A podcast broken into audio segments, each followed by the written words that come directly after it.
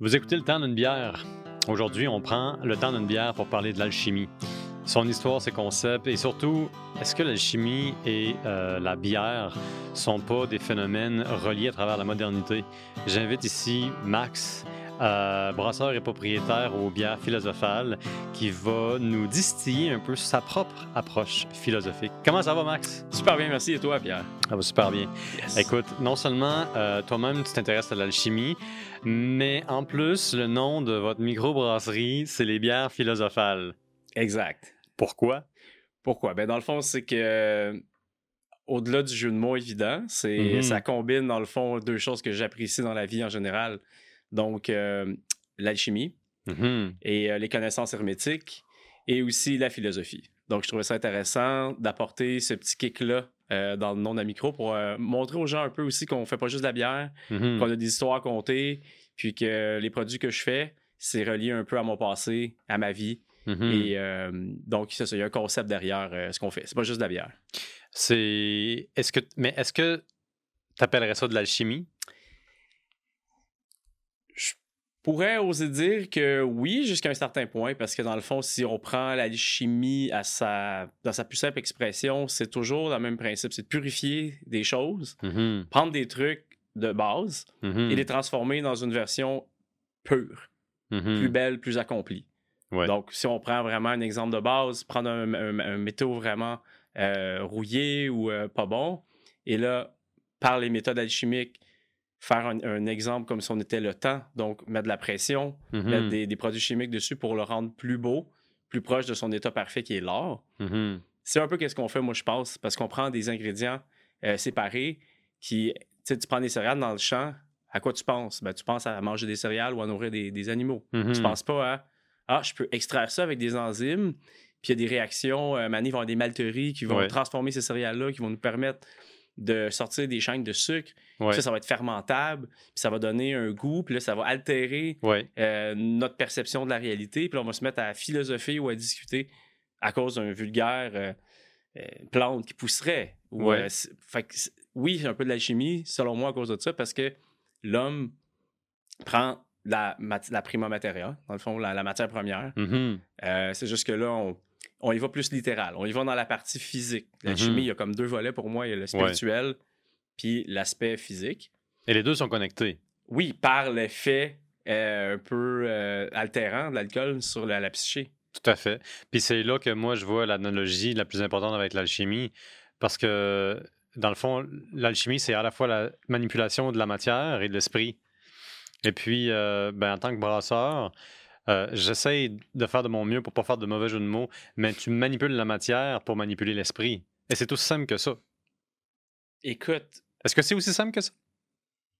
Je sais que t'es brasseur et que c'est plus compliqué que ça, faire une bière. c'est plus compliqué que ça, mais je pense que la raison première, quand tu brasses une bière, c'est de Mhm. partager. Ouais. Partager une idée, partager une passion, partager Mhm. une impulsion. Fait que dans ce sens-là, ça va plus loin, comme que tu dis, que juste faire un produit.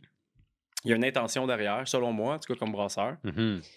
Puis quand je vois la personne essayer une bière, avoir une réaction, avoir du plaisir, puis qu'on avoir un, un discours, une discussion, pas nécessairement autour de la bière, mais juste cette- bière-là amène un autre statut de, Mhm. de vibration. Là, on commence à être un petit peu, mettons, sur le party, il y a des idées qui sortent et Ouais. il y a des discours qui, qui, qui naissent de ça.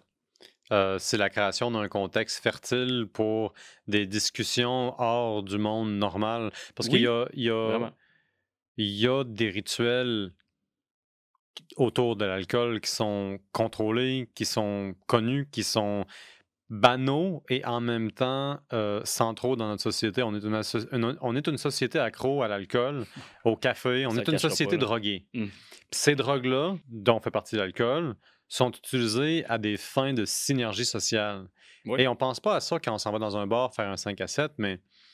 euh, mais tu sais, quand le temps d'une bière arrive, sans faire de mauvaise autopromotion, ce qui est déjà trop tard, voilà, c'est fait.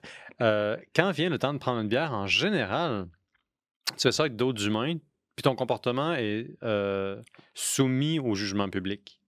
Ouais. Historiquement, l'alcool, c'est quelque chose qui est fait et consommé très rapidement avec un, un- avec un, un monde assez restreint. Ouais. Puis là, il se produit une espèce de manipulation de ta cognition puis de tes sens qui peut être vraiment poussée à l'extrême puis qui peut être carrément néfaste On parce que c'est un poison, Ouais. mais qui, dans un certain état, dans un certain état de contrôle social très strict, euh, augmente dans le fond les liens entre les personnes. Ouais. Puis ça, c'est un très vieux phénomène social. Et c'est là que moi, je m'intéresse à l'alchimie parce que j'ai redécouvert l'alchimie récemment à travers le chamanisme. J'ai rencontré un chaman dans la forêt. Il m'a fait une, une- une cérémonie de calme à travers une manipulation des vibrations. Autrement dit, il a joué du tambour, puis je suis tombé en transe. Puis c'était génial. Et puis, je prétends pas que ça m'a sauvé la vie ou l'âme, mais ça m'a mis en transe. Puis là, je me suis réintéressé au chamanisme et je suis tombé sur un livre de Mircea Eliade, qui est un chercheur, euh, un, chercheur un chercheur roumain début 20e siècle, qui lui, euh, a écrit plusieurs livres sur, dans le fond, qu'est-ce que c'est les religions, qu'est-ce que ça veut, c'est quoi les symboles, puis fait, dans le fond, de la comparaison de religions. Puis là, il s'est intéressé au chamanisme, puis il disait que les chamans, puis les alchimistes, c'est comme deux frères. Et c'est c'est juste c'est c'est- c'est son voisin de la fesse gauche. Euh, écoute, c'est les deux frères d'une même mère. Il y en a un qui fait la manipulation de l'âme, l'autre fait la manipulation de la matière. J'ai trouvé ça super intéressant. Fait pour en revenir, mettons, euh, aux bières philosophales, là. clairement, le grand œuvre, qui est aussi le nom de la pierre philosophale, c'est quelque chose que tu as en tête quand toi, tu brasses ta bière pour certaines des bières que tu fais qui sont carrément basées sur des concepts d'alchimie. Oui. Je pense que c'est le cas de la bière qu'on boit en ce moment. Est-ce que je me trompe? Ah, tu te trompes pas vraiment. Citrinitas fait partie de cette ligne de bière-là, euh, qui, selon moi, est, sont un peu le fondement de la brasserie. Euh, c'est un peu le message qu'on voulait envoyer aussi aux gens quand on a commencé à créer nos premières bières. C'était des bières classiques, Mhm. bien faites, avec une recherche de perfection, euh, mais sans avoir d'artifice. Donc, on est vraiment dans des bières, si on parle juste de la bière, mettons, première étape. Euh, Mhm. comme la citrinitas, c'est la troisième phase, euh, phase alchimique. Si mettons on revient avec les phases alchimiques Ouais. pour faire un- un- quelque chose de cohérent, première phase, c'est la nigreda. Nigreda, c'est l'ombre. Ça, c'est l'autre bière. C'est c'est la stout, euh, exactement, qu'on fait aussi. Euh, stout originelle, donc il n'y a pas d'a- d'ajout de chocolat ou de café là-dedans. On voulait que ce soit vraiment une stout. Mhm. C'est dans la matière première, les- ces quatre produits-là. Mhm. C'est la manipulation de la matière première purement. Donc, Nigreda, l'ombre. Ensuite, Albeda, qui est une blanche, une wheat beer, encore là, une bière de blé qui est consommée depuis super longtemps. Et la lumière fut. Et la lumière euh, qui, qui représente aussi le dilemme entre l'anima et l'animus, donc la dualité des sexes et euh, la confusion que ça apporte. Mhm. Ensuite, la citrinitas, c'est le réveil solaire, qui est aussi euh, représentation, dans le fond, de la sagesse. Mhm. Puis, une fois que tu as compris que tu n'es. Pardon, j'ai. j'ai une petite toile d'araignée encore. euh, j'ai été malade la semaine pa- passée. Oh. Euh, dans le fond, à l'étape numéro 3, c'est Trinitas, qui est la blonde, dans le fond, encore. On Mhm. va faire parler avec la bière. Euh, une bière blonde qui est entre une Pale Ale et une Gold Ale. Donc, c'est une Gold Ale, mais houblonnée un petit peu plus que d'habitude en late edition. Donc, on a un peu plus de rondeur, un peu plus de petits goûts sucrés. Moins euh, bière comme lager, mettons. Mhm. Qu'on a juste une petite pointe de, de houblon vraiment super le fun. Donc, c'est comme un peu du soleil liquide, Du soleil liquide. mettons, ouais. Un élixir de longue vie, peut-être? De, écoute, euh, je vieillis pas vraiment, fait que je dois faire de quoi qui fonctionne bien. Euh, J'ai l'impression que je- mon, mon corps vieillit plus lentement que d'autres personnes des fois. Ça, c'est le bonheur. avoir de quoi qui Ça, c'est l'engagement communautaire. Il y a trois, pense que ouais. je pense qu'il y a trois secrets. Mm. Le cardio, c'est sûr que c'est bon. Ouais, Après ça, bien s'entendre avec sa communauté, c'est sûr que c'est bon pour l'âme, puis dans le fond, la circulation sanguine, le système immunitaire, puis toutes les hormones de stress, etc. Ouais. Il y en avait une troisième, mais je pense que ça, c'est déjà un bon début. On a deux sur trois. C'est ça. On, va, on trouver la troisième en Ben justement, là, en alchimie, il y a souvent trois choses. hein. Il y a trois éléments de base en alchimie. Il y a le sel, le mercure et puis le, Le soufre. soufre. Et puis là, toi, tu as trois bières qui correspondent à trois phases. On Puis en a quatre, dans le fond. Ah, Là, ju- on a juste oublié de parler de la dernière, qui est la rubéda. OK. Rubéda, qui est la quatrième phase, dans le fond, qui est la phase ultime où tu deviens un archétype toi-même, tu as transcendé toutes tes dualités et tu deviens toi-même la pierre philosophale, comme dans ton esprit. Donc, c'est vraiment l'opus magnum est atteint après la quatrième phase Rubéda. Attends, là, tu viens de faire exploser mon cerveau. Je, je pense que mon cerveau a explosé à huit fois, à huit reprises. Il y a à peu près 1000 éléments dans cette phrase que j'ai envie d'investiguer un petit peu. Ouais. OK, donc euh, on oublie ma, ma, ma, ma- folie des trois éléments. Non, mais a- c'est super important, mais ça s'applique pas nécessairement dans ce concept-là, nécessairement. Faut, faut, faut vraiment que- qu'on passe un petit peu plus de temps à parler de la rubéda. Que je sais que quand je suis venu vous visiter, j'avais goûté à la rubéda, puis je pensais pas tout à fait à ça. Moi, je pensais plus au roux tabaga. Fait que j'étais un peu dans le champ, puis je ramassais pas du houblon, j'étais juste mêlé. Ok. Euh, rubéda, c'est euh, dans le fond la transsubstantiation. C'est toi qui dépasses ta condition humaine. Oui. Dans le fond, c'est. Il y a, il y a comme un. Quand tu atteins ce stade-là, si je me trompe pas, ils appellent ça les rébus. Les rébus, tu deviens un corps céleste, euh, androgyne, comme ma- masculin, féminin, Mhm. dans l'interprétation, dans le, mettons, le- l'extrapolation de Ouais. qu'est-ce que ça serait. C'est une transformation, puis une, une agglomération de pas mal toutes les énergies. Mhm. Tu vis plus en dualité. Ouais. Tu deviens toi dans ton état complet. Ouais, je trouve ça intéressant le concept de dualité pour plusieurs raisons parce que dans des histoires mythologiques, souvent la pureté est définie en fonction de l'absence d'inclinaison sexuelle. Mm. Je dis pas d'identité sexuelle, mais l'absence de potentiel d'une pulsion d'un sexuelle. désir profond, des fois, qui peut être euh, dommageable, peut-être. Ouais. Puis qui est pourtant un- une, une des caractéristiques essentielles de l'humanité. Je veux dire, enlève le sexe de, de l'être humain, la société, puis l'expérience humaine n'est juste pas la même. Non. Les pulsions sont, sont probablement moins présentes, je pense pas complètement absentes, parce qu'on n'a pas juste des hormones qui, qui- qui dictent dans le fond notre conduite. Mais il y a aussi une autre chose que je trouve intéressante par rapport à, à, à la, à la dualité. C'est que dans la dualité, on trouve la mythologie, puis dans la mythologie, on trouve la dualité, puis la dualité, c'est c'est toujours présent. Il y a- il- on, on a des idéaux, on a des idées, on a des, des concepts abstraits qui Ouais. nous guident et qui nous élèvent.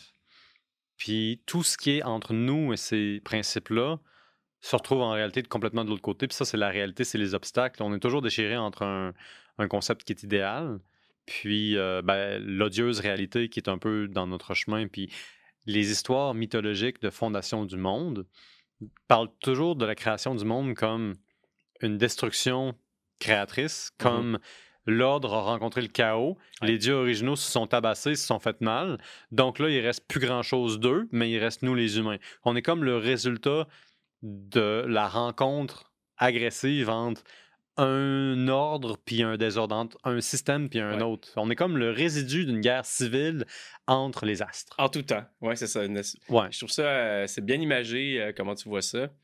Euh, je pense un peu la même chose. J'ai l'impression que, ben, probablement que la naissance puis la mort, euh, juste comme être biologique, définit ou programme un peu notre perception du reste de la Mhm. réalité comme étant deux états.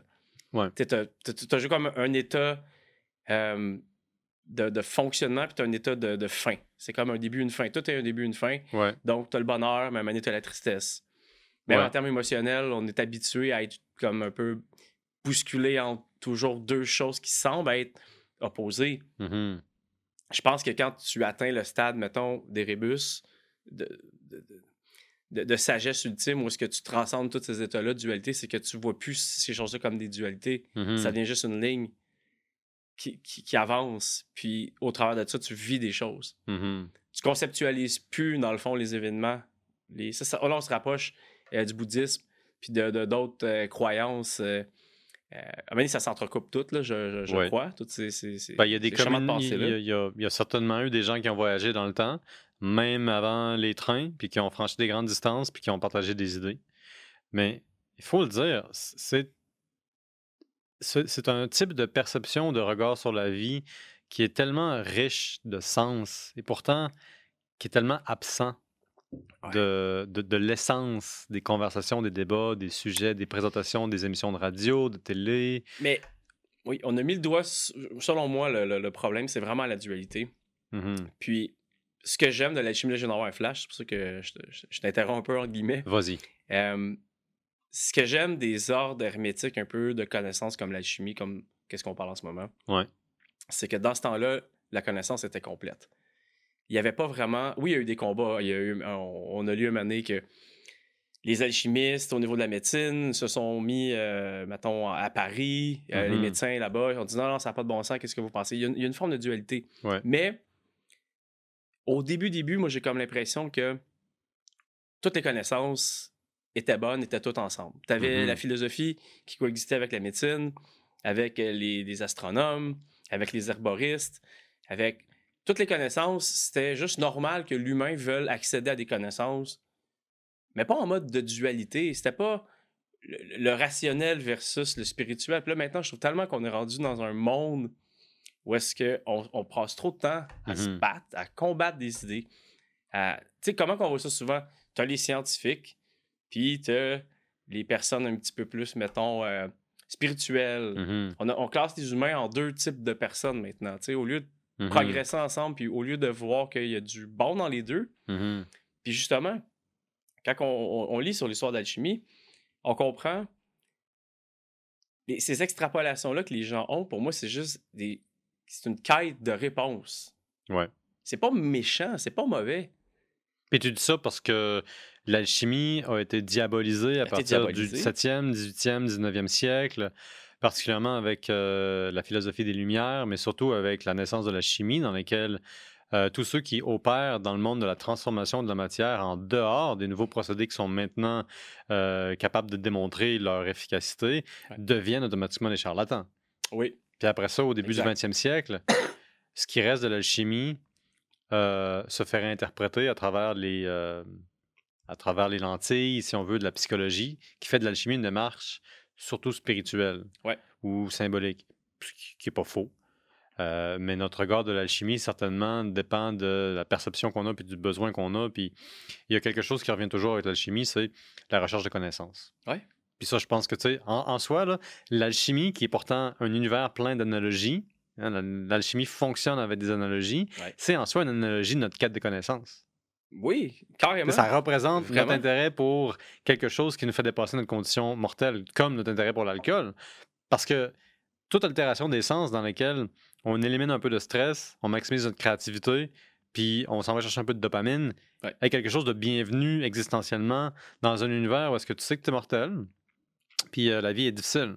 Ouais. Nous, on est, on est bien, on vit dans une espèce de petite coquille historique qui fait qu'on a plein de ressources, puis qu'on est capable de décider un peu qu'est-ce qu'on veut dans notre vie, mais ça, c'est ahistorique. C'est c'est pas l'expérience de nos ancêtres. Non, vraiment pas. Puis, Puis- malgré ça, des fois, on a quand même des problèmes psychologiques. Tout à fait. On On, en a- souffre de dépression, puis de, de- oui. de perte de repères au Tout travers de tout ça. Oui.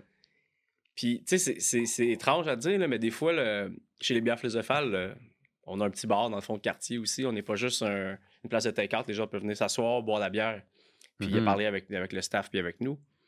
J'ai souvent l'impression qu'on est un peu comme un centre euh, de thérapie aussi. C'est exactement ce que je pensais. Ben, je pensais à, à Julien qui m'accueille les bras Exact. ouverts dans votre bar, qui dit Salut, tu, tu vas être mon ami. C'est ça, tu sais. Puis Ouais. le- le- les réguliers qui viennent, souvent, on les connaît. Puis des fois, Ouais. on connaît leurs histoires. Puis moment donné, ils vont, ils vont se mettre à nous parler de. Ouais.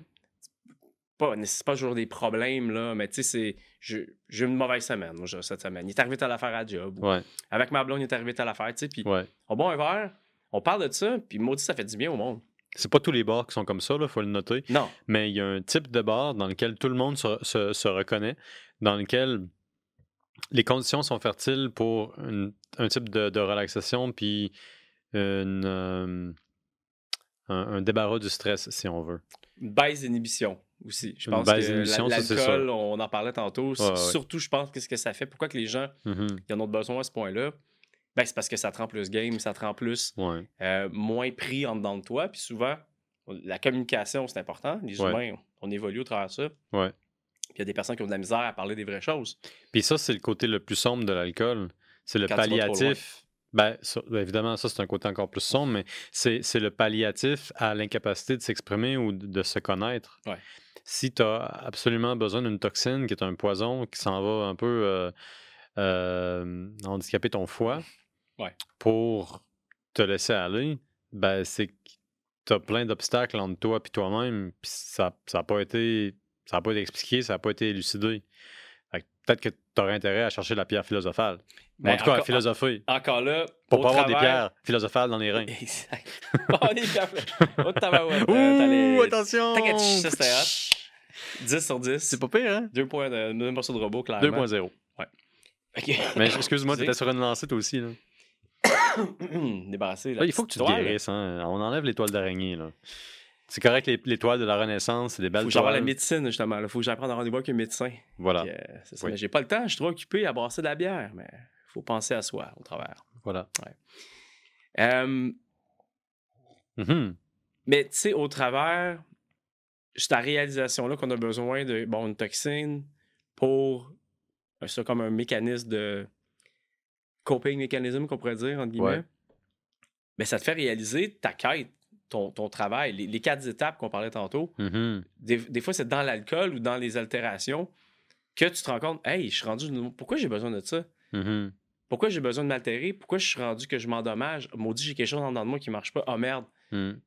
Puis là, c'est là, que tu décides. Est-ce que j'attaque ça? Est-ce que je, je- je commence à travailler sur moi-même? Mhm. Ou est-ce que je suis en fuite? Ça, c'est. personnel. Ça a rapport avec plein d'autres choses qu'on peut pas nécessairement traiter aujourd'hui, je pense. Là, mais, Ouais. Mais au moins, ça ouvre une porte.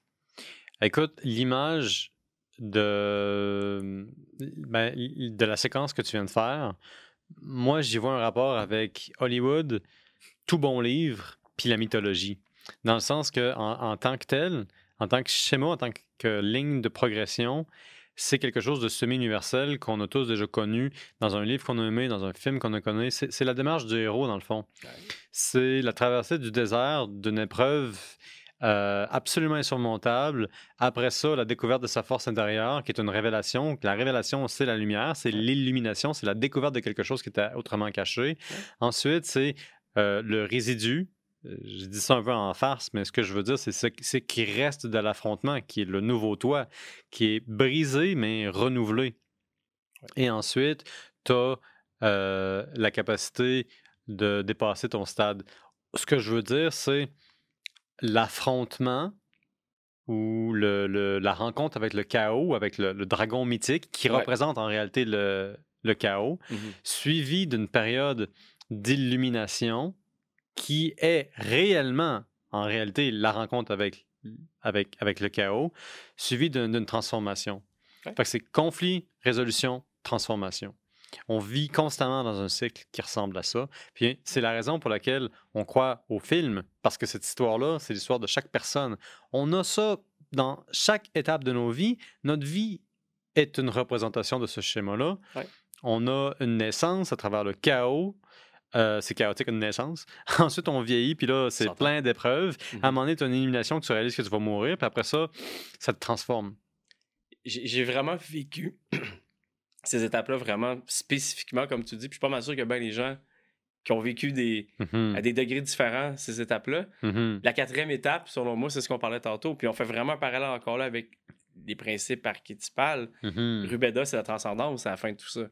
La bonne vieille Rubeda. Excuse-moi, mais moi, j'ai connu Rubeda comme étant une bière. Quand tu- quand tu- Je vais l'essayer juste pour toi. Je pense que je vais faire une version euh, spéciale pour le temps d'une pinte. Ça te le temps d'une rutabaga. Je suis désolé, je, je veux pas, euh, je, je- je veux pas ridiculiser ta bière, c'est c'est pas le but. Mais ce que je voulais dire, c'est que Je tu ça marrant. la première fois que j'ai entendu le mot ru- pas rutabaga, mais Rubeda. tu Rutabaga. sais, pour moi, c'était une bière. Puis là, je réalise que c'est genre la transcendance. Oui. Puis cette bière-là, honnêtement, à chaque fois qu'on l'a brassée, il y a toujours, on a toujours eu plus de misère que les autres bières. For Comment? real. Comment ça? On n'est pas capable de l'expliquer. Est-ce que vous utilisez des. Là, je, je- tu piques ma, ma- mon esprit un petit peu plus analytique.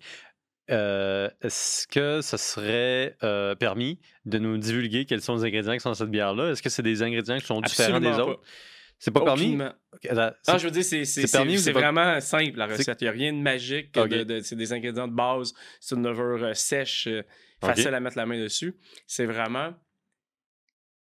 C'est c'est des, des erreurs d'opération qu'on n'a jamais faites avant, Ah, qui ouais. arrivaient.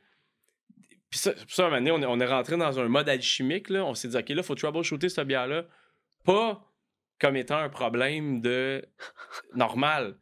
C'est un problème alchimique. Parce qu'on n'est pas focusé, moi puis toi, correctement à brasser cette bière-là. C'est la quatrième étape. On peut pas la brasser si on n'est pas 100% focus. Puis à chaque fois qu'on avait la tête ailleurs, quand on brassait Mhm. cette bière-là, qu'on pensait à d'autres choses, peu importe, qu'on n'était pas 100% Mhm. accurate, on oubliait une valve un moment donné, on faisait un transfert, oups, on envoyait un petit peu d'eau dans le match. Ah, Mhm. zut, faut recommencer cette partie-là. Il y avait toujours des petites. euh, on n'a jamais eu une belle journée de brasse facile avec cette bière-là. Puis là, on, on a commencé en joke, moi puis mon, Mhm. mon, mon, mon aide brasseur dans ce temps-là, on fait une prière le matin. on fait un genre de cérémonie de refocus sur la quatrième phase parce que c'est la, culmination des trois autres phases avant. Tu peux pas atteindre la quatrième phase si tu n'as pas fini la deuxième ou la troisième. Puis c'est devenu comme un genre de running gag, mais pour vrai, maintenant, on le fait. Ça fait partie de notre euh, rituel. Quand on fait Rubeda, on sait que ça va pas être une base comme d'habitude. Il faut qu'on fasse un petit quelque chose de plus pour qu'elle elle soit parfaite. Puis qu'elle, mar- qu'elle marche. C'est ahurissant. Fait que là, il y a quelqu'un qui rejoint votre équipe. Là, vous lui dites, OK, euh, à 8 h, il faut laver les cuves. À 9 h, on fait la prière. Euh, pardon? Qu'est-ce que, je, comprends- quelle prière? C'est vrai ça. Mais en même temps, ça, ça a beaucoup de sens pour moi, ce que tu viens de décrire, parce que d'abord, j'ai entendu la même chose des brasseurs de Montebello qui m'ont dit euh, qu'ils ont toujours euh, un défi qui arrive à la dernière minute quand ils, f- quand ils font le, le fantôme d'Isilda. Euh, C'était Alain Larivière qui, qui- qui est venu sur le podcast. Il m'a dit Le fantôme d'Isilda, c'est une bière qu'on aime beaucoup, qui, qui vend. On aime la faire, mais c'est comme une bière hantée. Fait qu'on se sent hanté quand on la fait. On, il toujours, on, on devient toujours un peu plus sur les nerfs, si on veut. Puis, deuxièmement, je me dis, je pense que la compréhension de quoi cette bière-là a une représentation métaphysique pour vous fait en sorte que vous savez qu'il faut que vous vous appliquiez plus, plus pour faire la bière. Ça veut dire qu'inconsciemment, vous avez plus de pression de la réussir, ce qui fait que si vous n'êtes pas complètement concentré, vous vous trompez, vous faites des erreurs que vous ne feriez pas normalement parce que vous savez que cette bière-là est différente. Parce Mais- que vous croyez en la différence Mais au début, c'était pas ça. La première fois que c'est arrivé, c'est juste arrivé. On a fait comme ça. Non, bien dur aujourd'hui, la Ouais, balance. ouais. C'est quoi, il est arrivé des, sais, des, des, Ah problèmes d'extraction, des problèmes de si on a fait une gaffe à telle étape. On fait pas ça d'habituellement. Merde, on a, on a oublié de partir l'eau chaude, mettons, après telle étape. C'était comme, c'est pas normal. On fait pas ces erreurs-là habituellement. Mhm, C'est ce que je Fait dis. que là, deuxième fois, on la brasse. Ben voyons donc, tabarouette encore, une affaire comme ça, tu sais. Fait est-ce que c'est nous, avec l'espèce d'effet placebo, que c'est arrivé une fois, puis là, on, on répète un Ben, ça, c'est cette- c'est l'esprit superstitieux de base de tout être humain. Ça, c'est- la, la, la- Mais on aime ça, je pense. Moi, j'aime ça. le, le côté euh, rituel, le côté. Ouais, ce euh, côté-là. Hey, peut-être. la petite prière avant la bière? Peut-être. Ça se pourrait-tu qu'il y ait de quoi qui se passe en ce moment qui dépasse ta compréhension? Ouais, Parce que la magie de quand tu comprends pas, c'est ça. ouais, Puis on apprend des nouvelles choses, on découvre des nouvelles choses, mais il en reste toujours des choses qu'on comprend pas. Je ouais, pense qu'il va toujours en avoir. ouais, ouais. S'il n'y avait pas ça, je pense que la vie serait plate. Imagine, imagine qu'on vit dans un monde 100% rationnel où on comprend tous les paramètres. Mhm. On a besoin de cette petite magie-là, moi j'ai l'impression. Pour. Ah, Parce qu'on est des êtres émotionnels aussi. On n'est pas juste des êtres. En tout cas, Mhm. moi je suis un être émotionnel, beaucoup. Puis la musique, au travers euh, de la musique, je vis plein de choses que. C'est vrai, t'es musicien toi aussi. Oui, Tu es alchimiste du son. Alchimiste euh, du son et des fréquences. euh, ouais, une autre partie de. Mais les fréquences, c'est important dans l'alchimie parce que, selon en tout cas un livre écrit à un moment donné par trois auteurs anonymes qui date de 1908, qui s'appelle le Kybalion, le troisième principe du genre de la vie ou de l'existence, c'est euh, la transformation à travers le, le- changement des ondes. Fait que Ouais. tout est une onde. Fait que tu peux changer le monde crois. avec des ondes. Vraiment. Ben, tu sais, les bols tibétains, là, la- je sais pas, les traitements des bols tibétains, je sais pas si tu as déjà vu ça. Oui, oui, oui. Mettre un bot, un sur la tête, sur le corps, sur les pieds, oui. puis Mhm. ils vont chercher des fréquences. Puis ça, tu parlais tantôt de, De tambour. tribal qui t'amène dans un autre. Ben, le chaman que j'ai rencontré, il m'a joué du tambour, ça m'a amené dans une transe. Ouais. Au départ, puis c'est vraiment profond comme expérience.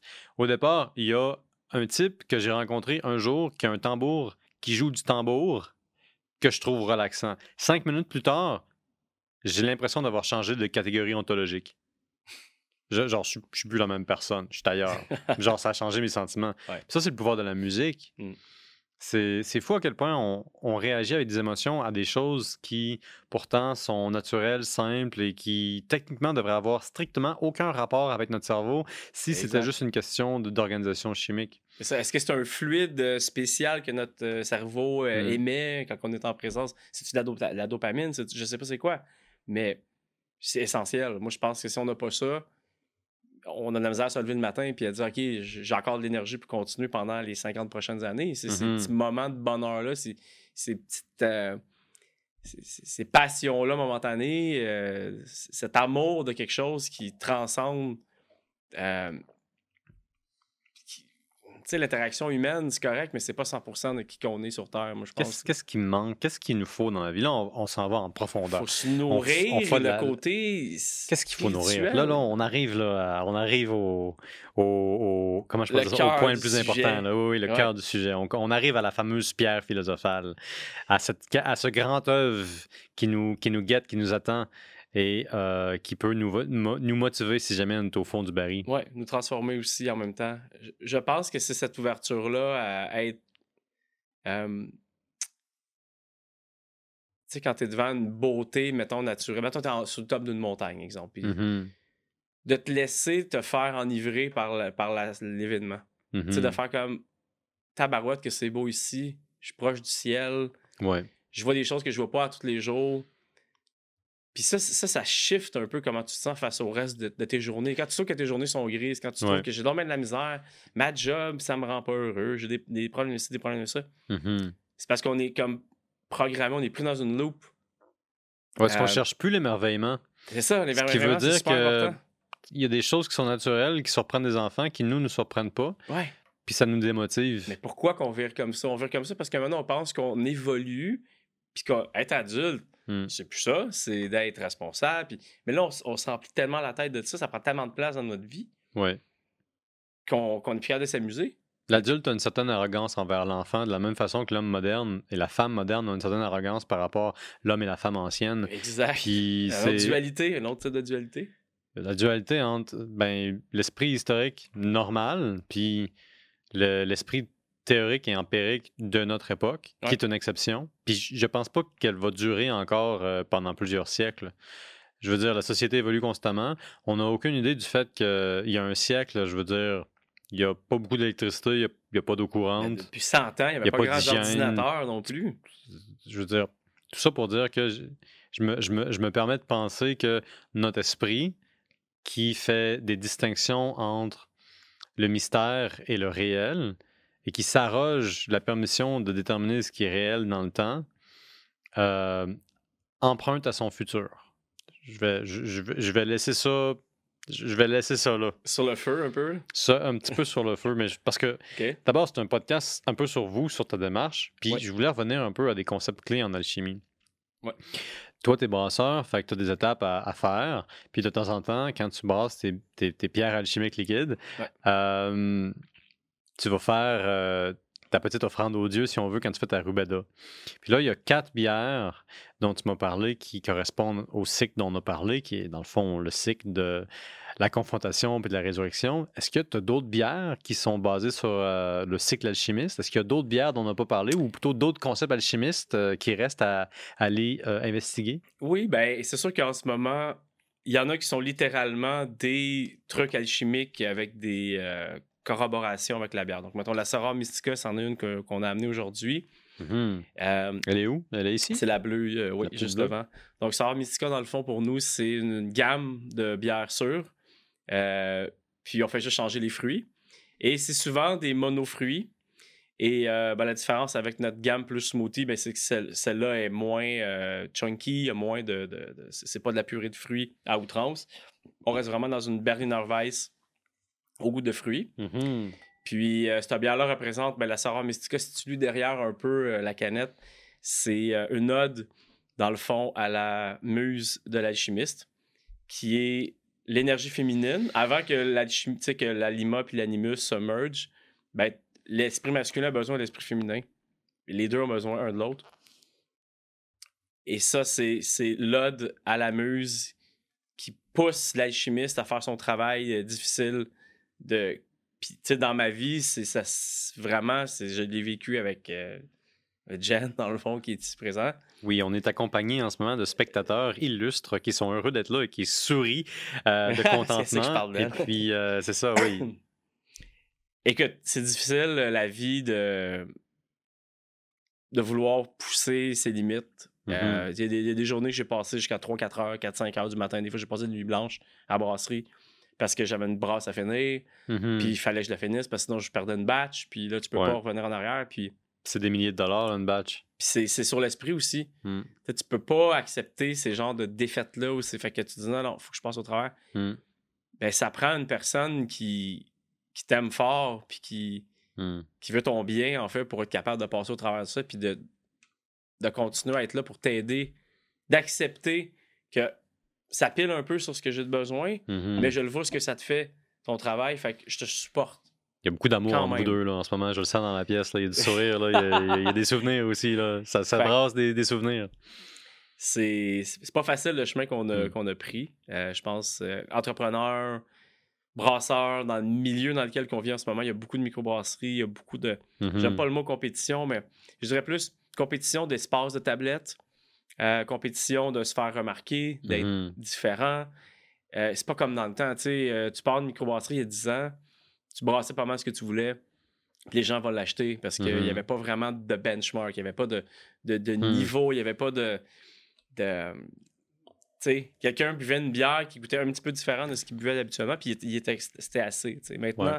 Le hype durait plus longtemps aussi. Il me semble que j'en parlais avec, euh, oui, avec Léo euh, des affaires bras- brassicoles. Il me disait maintenant, tu peux plus surfer sur ton hype. puis Ton hype est disparu en dedans de deux ou trois semaines. deux, trois pauses. Même peut-être peut-être même une semaine. Parce Ouais. que pendant ce temps-là, précisément à cause du nombre de microbrasseries, tu as eu 400 nouvelles brassées de 50 nouvelles brasseries. Exact. Enfin, peut-être que j'exagère un petit peu, mais tu comprends ce que je veux Mais dire. oui, c'est un Fait que- flow continu de release, release, release, release tout le temps. Fait que, tu sais, pour maintenant te faire remarquer, il faut que tu ailles au-delà de ta propre bière. Fait qu'il te faut, je sais pas, des partenariats, euh, une stratégie marketing particulière, il te faut une équipe marketing énorme parce que ben, de toute façon, il faut être présent sur tous les réseaux sociaux maintenant si on veut être quelqu'un parce que tout le monde est sur les réseaux sociaux. Tu vois, nous, quand tu commences, c'est difficile de, de savoir tout ça. C'est difficile Ouais. d'être enligné à la première semaine face. Parce que là, on parlait tantôt de chaos, Mhm. puis c'est un peu la forme de chaos en ce Ah, moment il doit dans en notre avoir milieu. tellement du chaos dans un entrepôt de microbrasserie. Mais je parle, tu sais, comme nous, on fait la bière, qu'on- la meilleure bière qu'on peut faire. ouais. Ça, ça nous appartient. Puis après, il y a le monde extérieur qui est hors de notre contrôle. Puis nous, on essaie de- de- d'allier des, des forces pour percer des marchés ou être reconnu comme microbrasserie, mais ça reste du chaos qui, qui a bien du monde qui a de la misère à contrôler en ce moment. Puis c'est ça le chaos. Tu peux pas le contrôler. Le Ouais. chaos, c'est l'i- c'est l'ignorance, c'est la peur. C'est ce qui est pas organisé. C'est ce que tu sais que tu connais pas. C'est comme un défi à devenir quelque chose d'autre. Ouais. Puis ça veut dire que ta pression sur toi là, est limitée. La pression est complète. C'est ça qui est tough en ce moment. Hmm. De- selon moi, comme créateur de bière, c'est d'avoir toujours d'être toujours dans cette espèce de edge-là que ma créativité, c'est ma survie. Ouais. Si je suis plus créateur, si je suis plus capable de sortir des bières assez flyées pour qu'ils vont intéresser assez de monde, Hmm. il va y avoir une perte d'intérêt, il va y avoir des, des baisses de vente. Ouais, ça, c'est ouais, tough. Parce que c'est. Je continue à me faire du fun pareil, puis j'aime ça ce que je fais. Là. Tant mieux. Mais. Tu sais, c'est pas comme brasser chez vous dans ton sous-sol quand tu fais du homebrew, puis que Mhm. tu t'assieds un nouveau blond, puis t'es comme fou, comme Waouh, c'est bien bon ce bière. Là, tu fais tes amis, tout le monde trip. Là, c'est. C'est plus. euh, C'est plus viscéral. Ouais, quand il n'y a pas d'enjeu, les horreurs Ouais. te coûtent pas grand-chose. Puis, en fait, ça maximise ta créativité parce que la créativité est une muse qui demande une certaine relation. C'est comme une personne capricieuse qui loge dans l'univers de ton imagination et qui s'attend à avoir l'espace qu'il lui faut pour euh, pleinement se développer. Mais si tu exiges des choses à ta muse, ta muse commence à cesser de coopérer. C'est Mhm. là que tu arrives, par exemple, euh, avec le syndrome de la page blanche pour les écrivains. Les Ouais. écrivains qui passent de Ah, je vais écrire ça parce que c'est ce que ma muse me dit de faire à Bon, là, là, j'ai huit livres à écrire dans les huit prochaines années, faut que ça sorte. Et puis là, la muse refuse de coopérer. Vraiment. Hmm. C'est pas la même chose d'être créatif quand il n'y a pas d'enjeu, puis quand il y a des pressions et des dates limites, parce que la créativité fonctionne pas comme ça. Non, c'est ça, exact. C'est un peu comme l'agriculture. Tu plantes, puis t'optimises ta relation avec la terre, mais c'est pas toi qui décides c'est quoi la pluie demain. S'il y a une sécheresse cette année-là ou C'est- si c'est- c'est euh, y y a un, un envahisseur quelconque que tu n'as pas pensé qui arrive et Mm. qui détruit la moitié de ton crop, ben c'est... Ouais, ouais, ouais. Fait que, dans le fond, ce qui est le fun, c'est que c'est des concepts qui mourront jamais, tu sais. C'est- ça, ça traverse le temps. Tout ce qu'on est en train de parler, les premiers humains ils ont vécu cette espèce de relation-là entre le- la peur, le chaos, l'incertitude, les mouvances euh, spirituelles, psychologiques, peu importe. Mhm. Puis on est encore un peu là. Dans le monde actuellement, tu regardes un peu les incertitudes, les, choses qui se passent. On, on est encore dans cette espèce de chaos-là, un peu en guillemets, puis on essaie Ouais. tous de survivre de la meilleure façon qu'on peut en- au travers ces, ces- ces vagues-là qui nous arrivent, c'est comme, mettons, l'inflation en ce moment. Bon, euh, Mhm. les augmentations, tout coûte plus cher. Nous, comme entrepreneurs, en ce moment, on, on absorbe des coûts pas mal plus élevés là, sur les matières premières, sur les transports, sur les Mhm. surcharges de gaz. Puis on peut pas vraiment refiler ça aux clients, Mhm. coûte pour coûte. On en absorbe une partie. On augmente un peu nos prix, mais pas, à- Mhm. pas autant qu'il faudrait pour maintenir la même marge qu'on avait avant. Mais nos marges sont pas super élevées quand on démarre. Fait que Mhm. c'est pour ça qu'au travers, ce qu'on fait, il y a de l'émotion. Parce que moi, je pense que quand tu te lances comme entrepreneur, en tout cas pour moi, c'est que tu crées ton monde un peu. Tu- Mhm. Tu, tu- tu dis, je vivais dans le monde avant, j'étais employé. Là, je veux créer mon univers. Fait que ton produit, ta décoration, tout ce que tu as fait, c'est une extension de ton désir profond de créer quelque chose Ouais. à ta mesure ou à, ta- à ton image. Puis c'est pour ça que les, les- les bières pour moi sont, sont très li- linkées à des, des- des concepts, à des Mhm. émotions. Euh, la musique aussi, comme c'est bien important pour moi, tu sais. Je compose de la bière, des fois je dis niaise, je- comme je compose de la bière, comme quand je compose de la musique, c'est. Exemple, pourquoi je fais des sûrs avec un fruit monofruit au lieu de faire 92 000 fruits, mais j'aime ça. Des layers de Mhm. riffs qui se superposent un par-dessus l'autre pour avoir une culmination, mettons, à la fin de la tune, parce que là, tu sept mélodies ensemble qui culminent dans un riff puissant qui fait que, oh my god, c'est le meilleur bout de la tune. Ouais. Ben, quand je compose mes bières aux, aux fruits, c'est un peu ça. Tu sais, je vais faire un fruit, un autre fruit, un autre Mhm. fruit. Puis là, mané, hey, les, ces deux-là, quand on les blende ensemble, ça fait vraiment. Une mélodie. Mais ça fait 1 plus 1 égale 3. Je comprends. Tu sais? Fait que là, des 1 plus 1 égale 3 mis ensemble, mais ça ça fait. T'as 4 ingrédients, mais ça fait 12. Tu sais, Mhm. ça se multiplie, c'est résonnant. Ça, pour moi, c'est ma façon d'ajouter, si on veut, du métaphysique dans la brasse. Tu t'en parles comme d'entrepreneuriat, mais en réalité, c'est l'infinie responsabilité de l'humain par rapport à son sort. On est tous seuls, si on veut, d'une certaine façon, parce qu'on est tous extrêmement responsables de soi, peu importe le degré de support qu'on a. Mm. Puis je pense que c'est un bon point de chute pour notre segment parce que, l'alchimie, finalement, devient l'ana- l'analogie du trouble qu'on a à se réconcilier avec notre existence puis sa signification, considérant notre mortalité puis nos défis. euh, c'est quoi le, le juste apport de ressources de ce qu'on devrait faire? Puis il y a des outils qui nous sont fournis par des idées extrêmement anciennes qui datent probablement de l'éveil de la conscience humaine, qui ont survécu à travers le chamanisme puis des secrétés, des, des secrétés, des secrétés, des sociétés occultes. secrétés. J'allais dire des sociétés secrètes, mais j'ai Ouais. fini par dire des secrétés. Moi, fait que j'ai créé ce C'est mot-là, comme des secrétés. Socrate qui s'est Ouais, fait ouais. une secrété. Une Socrate, il s'est fait. Hey, ça là, ok, c'est une pente glissante. Je pense qu'on va arrêter c'est ça. Mais écoute, Max, euh, ça a été un vrai plaisir de t'avoir. Euh, merci de nous avoir expliqué un peu euh, les grands chemins, les grandes étapes de l'alchimie. Puis euh, j'espère bien te, te- te recevoir à nouveau euh, sur le plateau pour le temps d'une bière. Bien sûr. Je vais Donc, prendre euh, une ah oui. petite gorgée pour la route. Et puis, encore une fois, merci. Mais là, pour ceux qui sont restés avec nous jusque-là, ben, j'en profite pour vous dire merci. Euh, si vous aimez notre contenu, n'hésitez pas à vous abonner, devenez nos amis, posez-nous des questions, allez voir notre site internet, le. Et surtout, ben, continuez à nous écouter. Et puis, buvez avec modération. Moi, je vous dis à la prochaine fois. Ciao. Ciao.